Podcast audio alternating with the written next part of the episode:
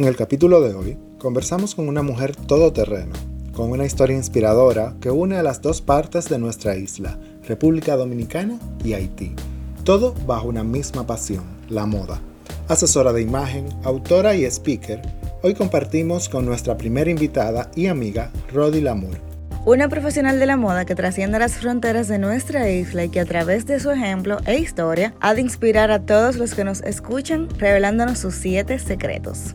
Bienvenidos al segundo episodio de Bendita, Moda.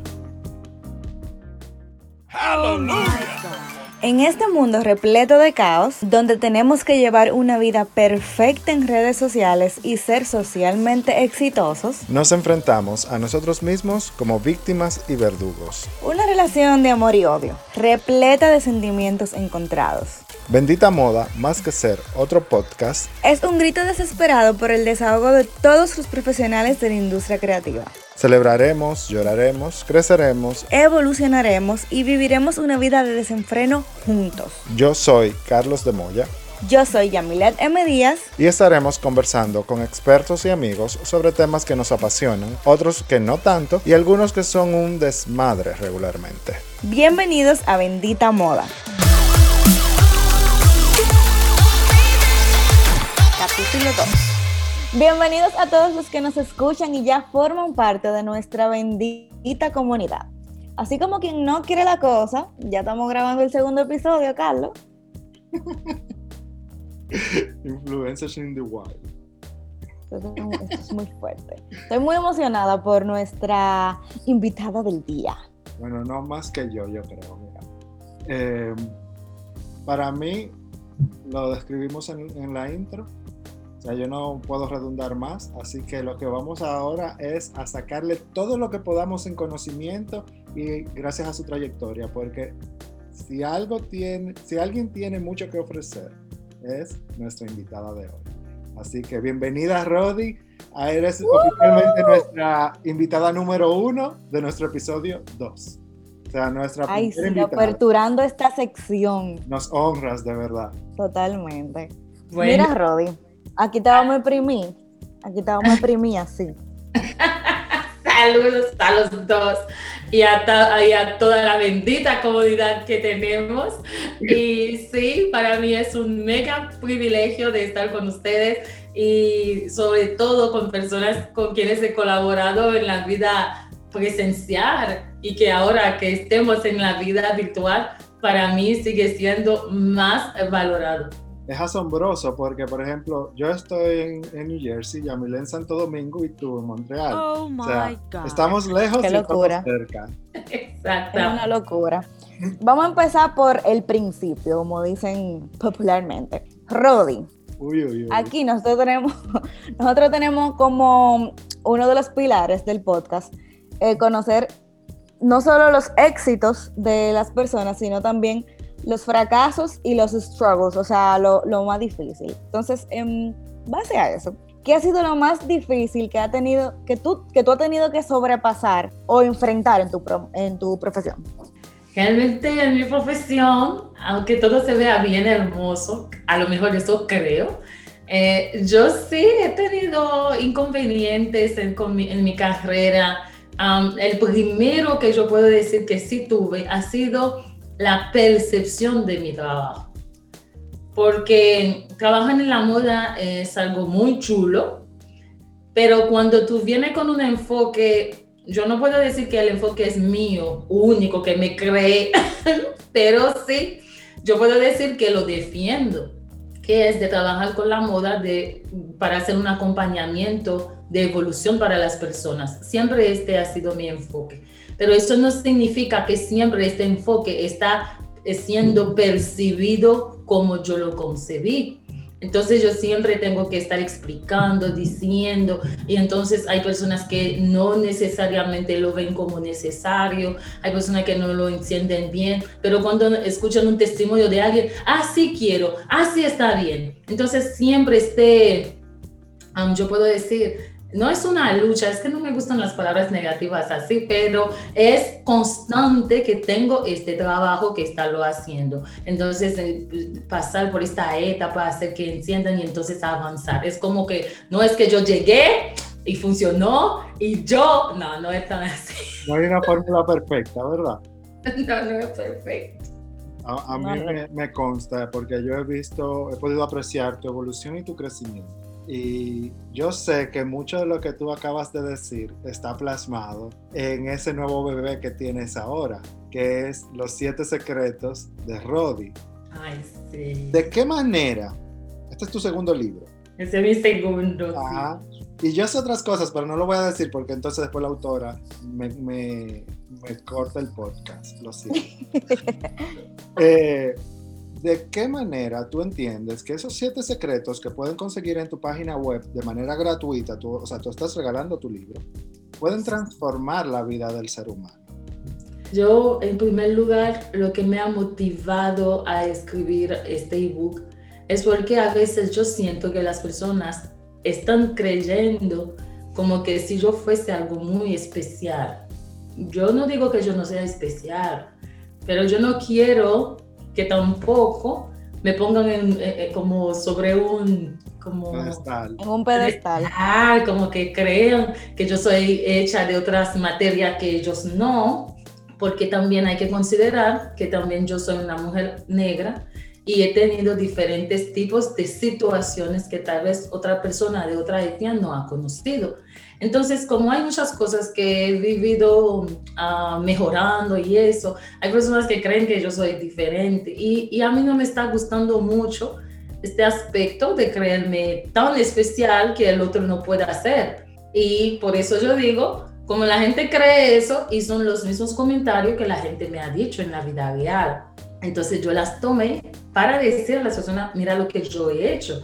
Y yo sí quiero que ellos elaboren sus siete secretos personales. Como que cuando terminen de leer lo mío, no es para que los copien, no, no es para que... Para que se inspiren. Para que se inspiren y entonces consigan lo de ellos. Por ejemplo, si hay Amilet que considera que usa mucho el gozado, si ella considera que ella con el gozado, eso es un secreto para ella estar vibrando con todo lo que quiere, ya eso será el secreto de Yamilet, pero sea de ella, como que cada persona logre su sistema de vida y que funcione, porque yo quiero que funcione, Carlos, tú sabes. Eh, no sé si tú quieres decir algo al respecto, Yamile, pero... No, o sea, me parece súper importante que Rodi lo, lo recalque, porque lo que le funciona a una persona y, hablo de esto también como marca personal en las redes, o sea, lo que me funcione a mí no necesariamente te va a funcionar a ti y eso aplica perfectamente en la moda y en los secretos que, que menciona Rodi, o sea, yo me puedo sentir súper poderosa con un suit, pero también me puedo sentir súper poderosa con unos jeans y un t-shirt, que es lo que no me apeo, y ambas me encantan, pero probablemente Rodi no se sienta eh, cómoda. o una tiene una ocasión de superpoder. Exactamente, pero creo que es súper importante. Entonces, ¿de qué manera yo puedo aplicar todo esto que tú enseñas a través de tus siete secretos? Que yo descargué el ebook y lo he ojeado. Lo voy a leer cuando termine de leer un libro que estoy leyendo. Pero lo ojeé, o sea, lo vi en, en mi tablet y son secretos que no son secretos. Pero no puedo decir mucho porque es algo que todos tenemos acceso al final, lo que te hace grandiosa a ti es la forma como tú los aplicas. Exactamente, porque pues, yo dije... Por eso yo dije, cuando la persona dice, ¿y por qué tú te llamas secreto? Yo digo que es secreto porque lo que yo ofrezco al público es un servicio de estilo, colores, que no necesariamente esperen que yo hable de este aspecto en ese sentido también se, se, puede llamar secreto, pero no es que sean necesariamente secretos y hay muchos autores que estaban primero que yo, que son sumamente excelentes en el área de desarrollo humano, que sí, en cada secreto mío puede ser un libro con ellos, pero lo que sí yo pude hacer es demostrarles a las personas cómo las he aplicado en mi vida, en mi carrera, cómo eso ayuda para uno avanzar. A veces la gente pierde fuerza y cree que el mundo le está cayendo encima, como dicen en República Dominicana, y cuando ve es una nubecita, no el cielo. Ay, sí, es fuerte. es parte de, es parte de. Y ¿de qué manera tú entiendes, Rodi, que la moda, esto que nosotros tres amamos, ayuda en el día a día del ser humano? Oh, Carlos, la moda, la moda, yo no veo cómo eh, concebir la vida de una persona sin pensar en la moda. Porque yo, antes de empezar a trabajar con clientes, yo tenía yo misma esta pregunta. Yo tomo un monje, vamos a decir, una persona que va a tener un uniforme, que de lejos lo vamos a ver, ¿verdad?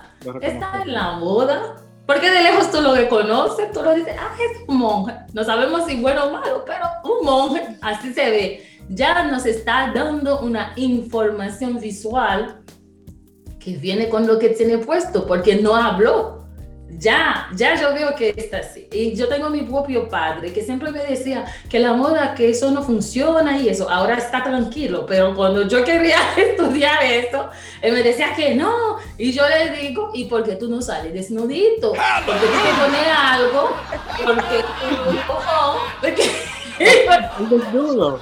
Eso no es nada. Muestra, muestra tus bondades. ¿Tú me entiendes? Go viral. Vamos.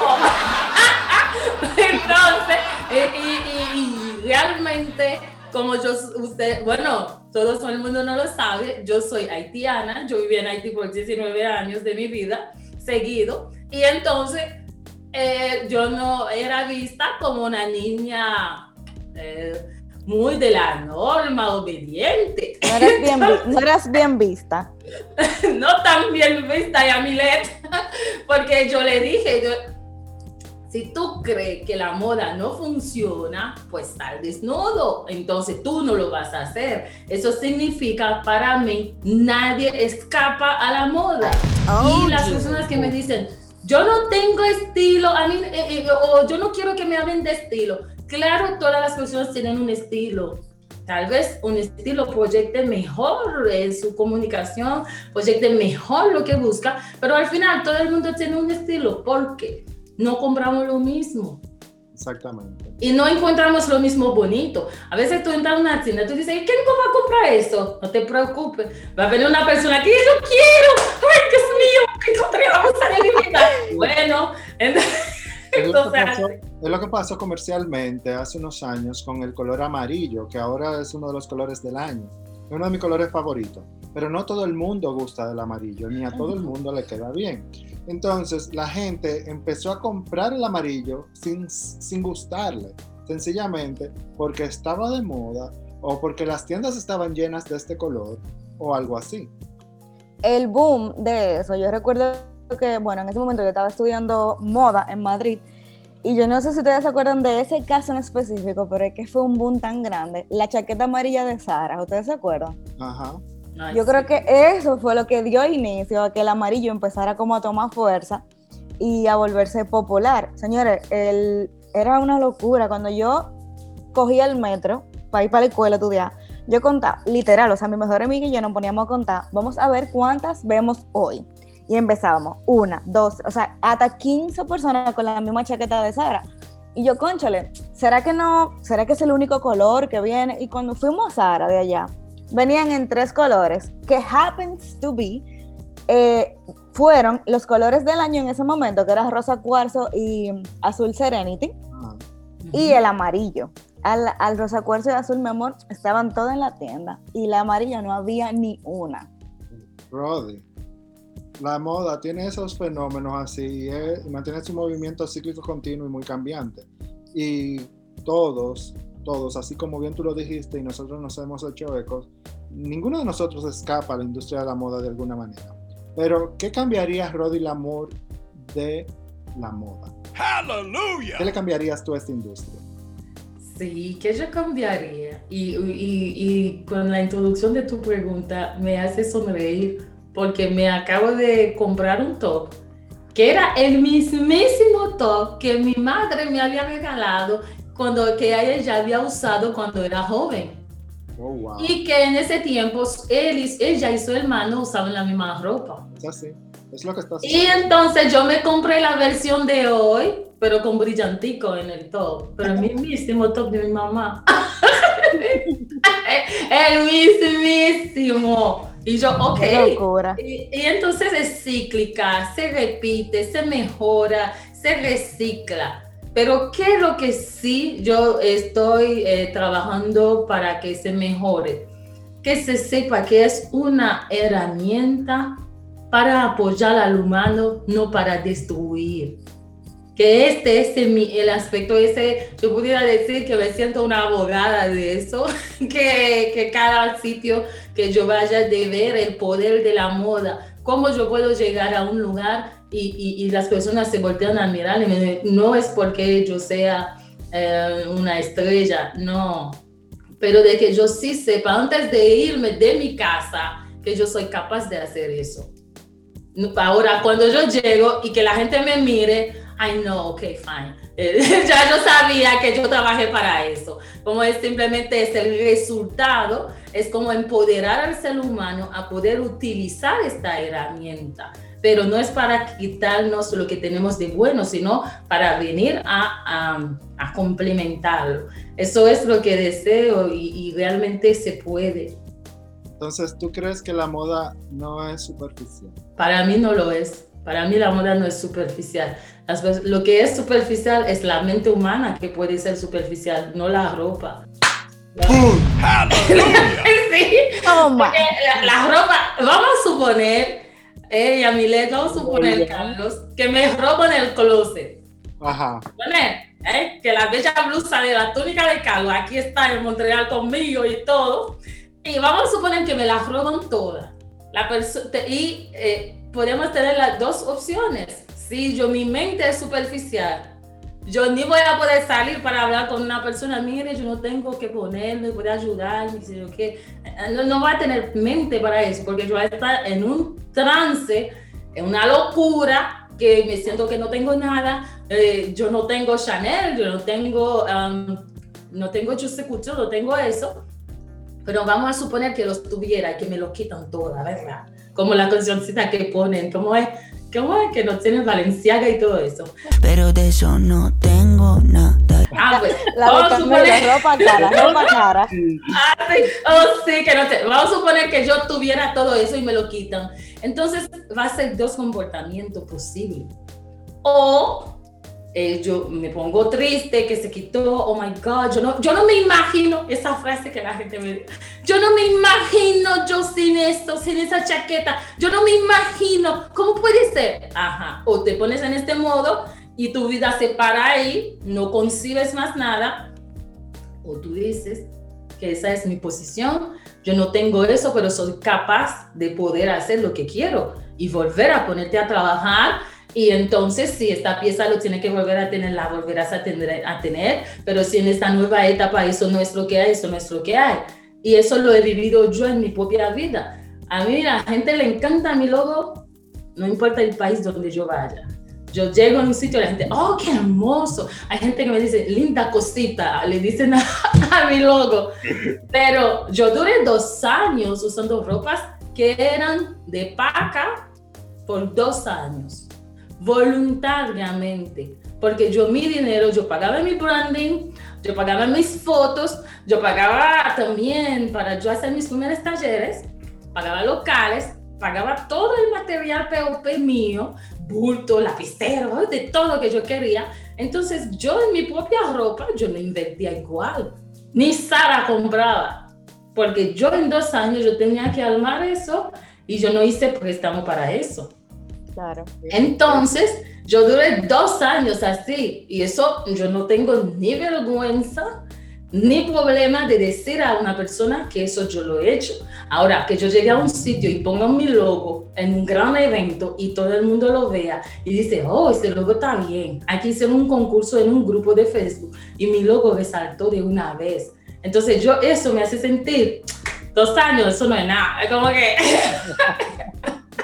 Rodi, cuando tú, te, cuando tú has tenido ese tipo de proceso como el que planteas, que has tenido que hacer sacrificios, cambiar cosas, dejar cosas para poder lograr alcanzar tus objetivos, siempre nosotros tenemos un mantra.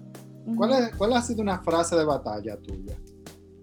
Algo que te empodera, una frase que tú dices, la dices y te recarga de energía.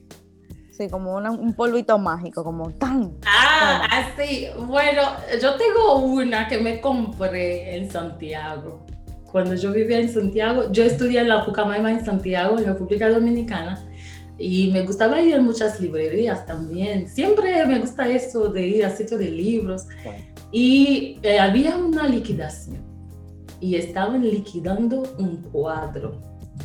Pero este cuadro, ¿cómo se llama eso? Un animalito que le gusta comer los cuadros, que come la margarita. Comejín. O algo así. Comejín, así creo yo.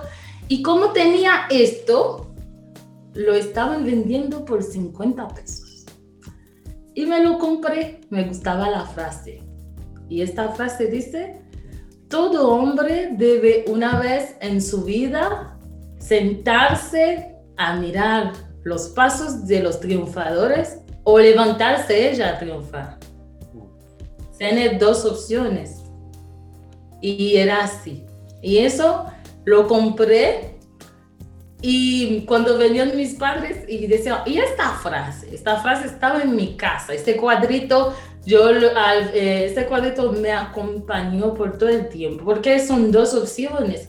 O te sienta, y para mí cuando la frase dice, te sienta admirar los triunfadores, no es solamente sentar como literal, como que va a quejarte, que no debieron hacerte esto, que no debieron de mirarte así, que te dijeron que sé yo qué, tú sabes, porque a mí me han dicho muchas cosas también, de que sí, pero para mí cuando este autor dice sentarse, eso es quedarse en este momento que tú no haces nada, Levantarte para mí significa que te pongas a avanzar, decir que eso, eso no es nada. Y entonces para mí esta frase eh, me ha ayudado muchísimo y, la y desde este día que yo la compré en la San Luis, eso en Santiago, yo la tengo esa frase que no me la quito de la cabeza. buenísima, buenísima frase. Sí, le quería preguntar antes de, cerrar esta, porque yo estoy, estoy, atónita, o sea, yo estoy así, escuchando a Rodi. De verdad que, wow, es todo un placer eh, poder escucharla y que sea parte de nuestra primera entrevista de nuestro bendito podcast. Rodi, y esta es una pregunta que yo me repito muchas veces y he visto tantas veces en, en social media y yo aún no sé qué yo me respondería yo misma.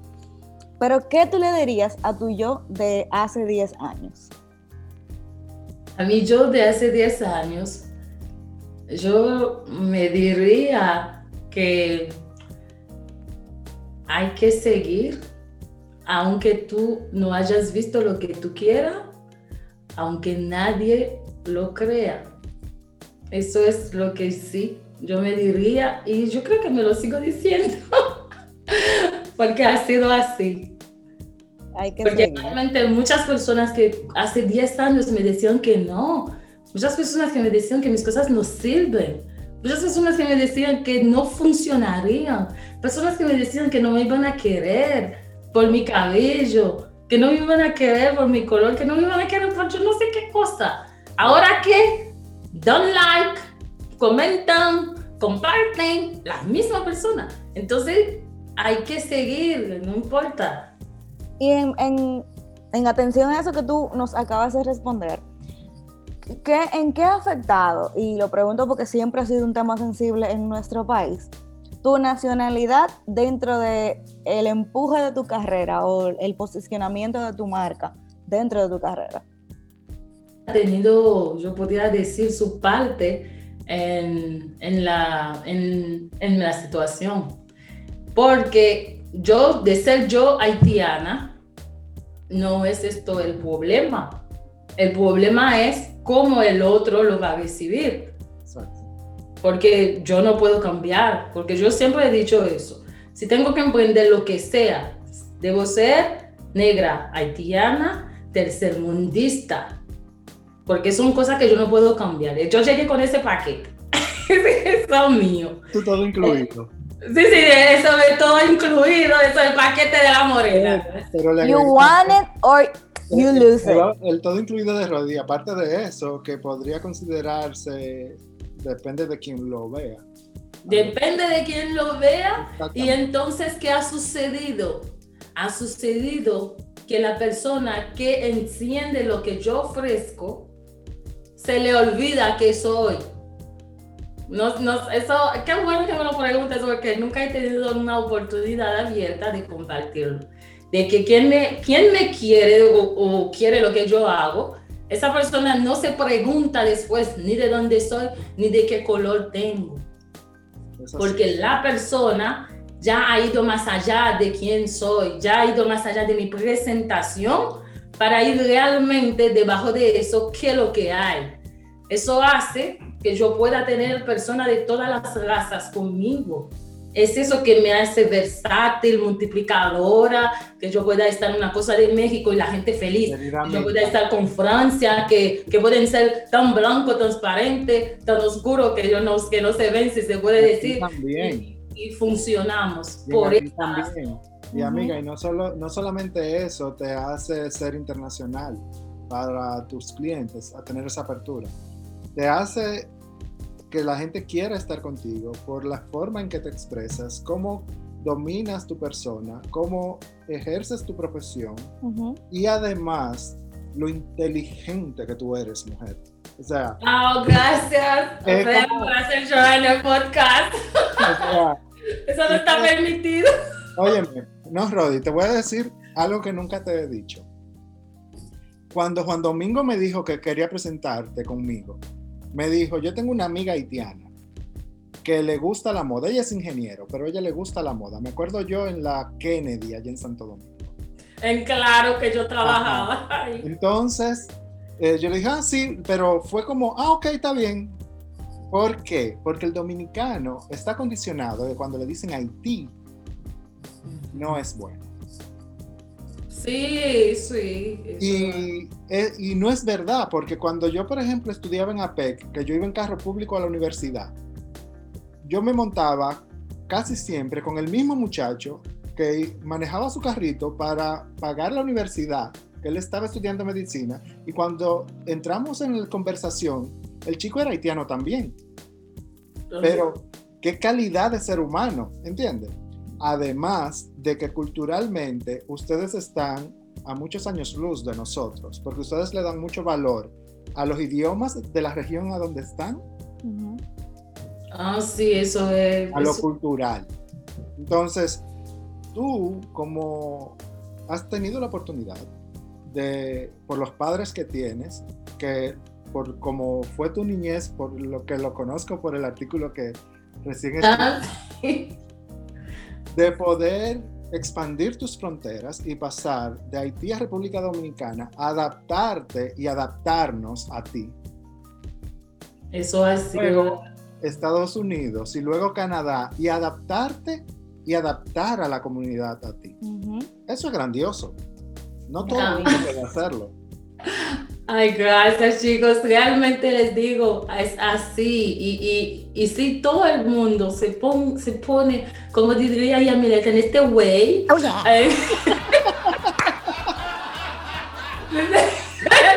es la cancioncita de que si no tiene, que si yo qué, que si yo cuánto. Ropa cara, Valenciaga, Gucci. Sí, el güey de Yamile, yo estoy muy en shock contigo.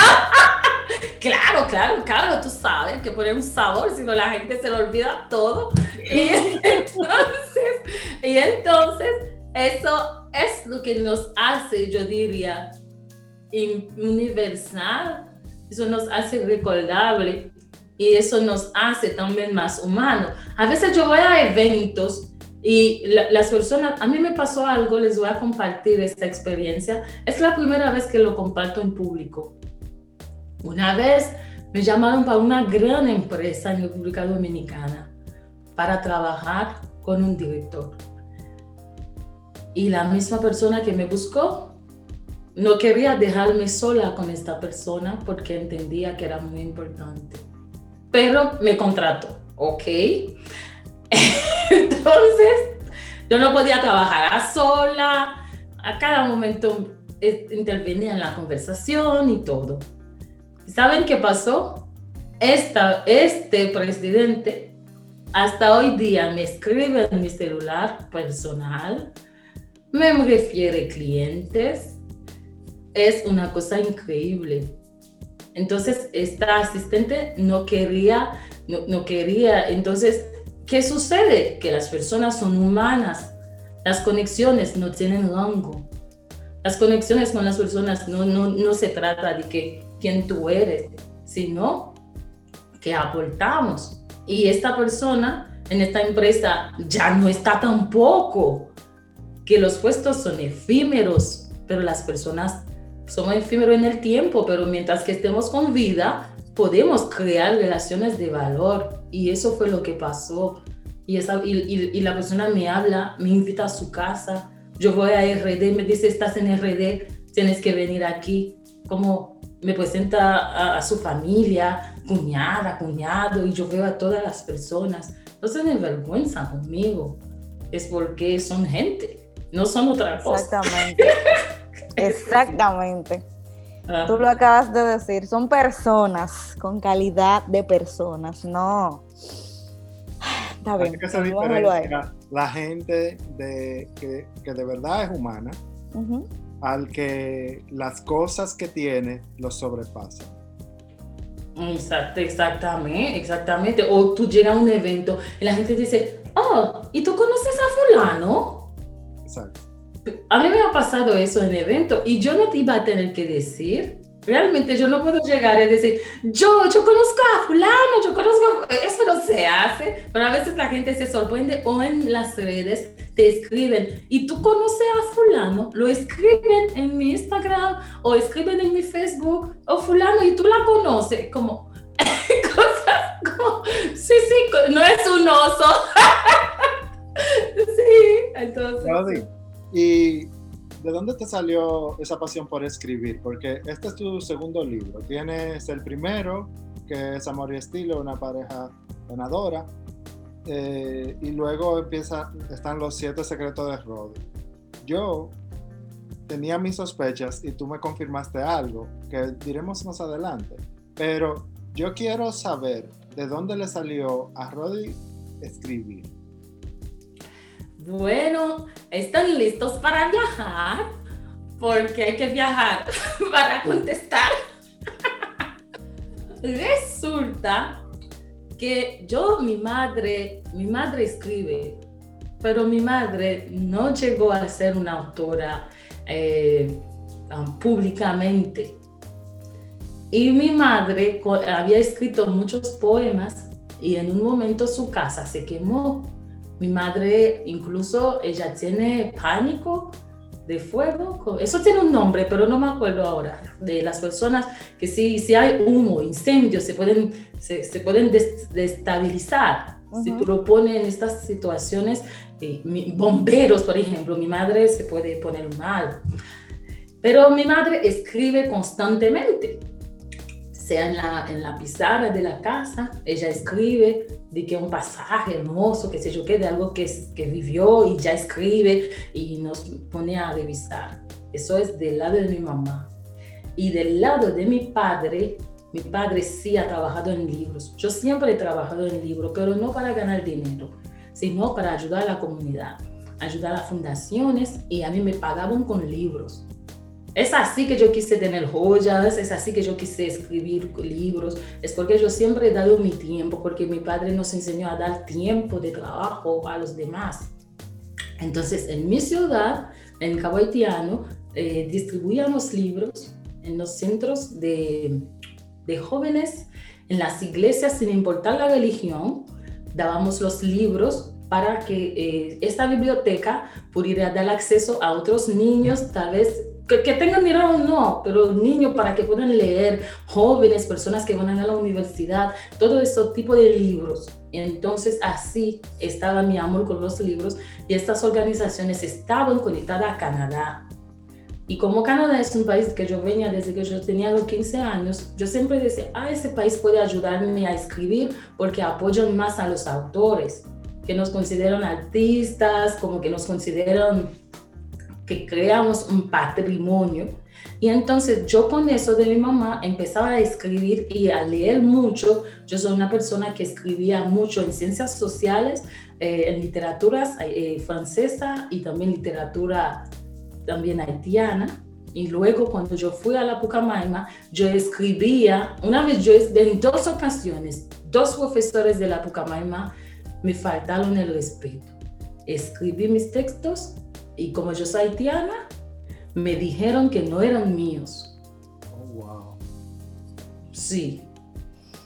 Como ellos habían entendido, como el idioma era mi, mi tercer idioma, como que no, yo no sé, no pensaron que yo pudiera hacerlo. Y eso me pasó dos, con dos profesores. Pero el, el primero me lo dijo, como yo sé que tú no tienes mucho tiempo aquí, por eso pienso que no es tuyo. Pero el segundo me dijo que por mi presentación, porque yo llevaba pajón, porque en la universidad yo era, bueno, he probado de todo. y yo tenía pajón. Y él me dijo que por mi apariencia no pensaba que yo pudiera escribir un texto así. Me gustaría verle la cara ahora. ¿Eh? Ustedes se están haciendo llorar demasiado en ese podcast. A esos dos profesores, dile que digo yo que son unos ridículos.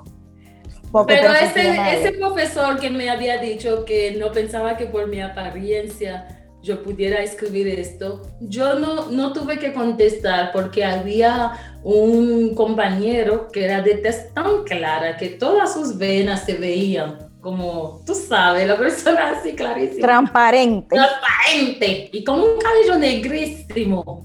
Y entonces, este, este compañero, él no era ingeniero, él era de otra carrera, pero en español tú sabes que nos mezclan a todos. Él fue que le contestó, le dijo, ¿por qué no la dejas tranquila a ella? ya yo no tenía más que hablar porque el tema era que alguien hablara y el otro habló y yo no lo hice. Y entonces así yo veía que yo tenía que escribir porque yo lo puedo hacer y, en la, y también en mi colegio yo he tenido también la nota máxima en escritura y una vez un profesor me dijo, no te voy a dar más nota porque teníamos una directora francesa en mi colegio en Haití, porque no hay una cantidad de notas que no se le da a los estudiantes en producción. Entonces, como tú no eres como, como yo soy un, un, estudiante de colegio, hay una nota que no te dan en literatura. Yo no sé de dónde sacaron eso en Haití, sí. Hay, hay notas que no te dan en producción porque tú eres un estudiante muchacho, yo no sé. Y él me dijo, mira cómo están ustedes dos. Y él me dijo, adentro de lo que yo pueda dar como profesor, te voy a dar el máximo y te voy a dar siete y medio. Y me dio siete y medio de diez. Y me dijo, te voy a dar hasta ahí porque hasta ahí puedo llegar sin que ella no me lo conteste como nota. Pero para mí, vale más. Y, y, y, así terminé con mi, mi, bachillerato en Haití con las dos, eh, los premios de las dos. Un premio para ciencia y premio para arte con literatura y eso.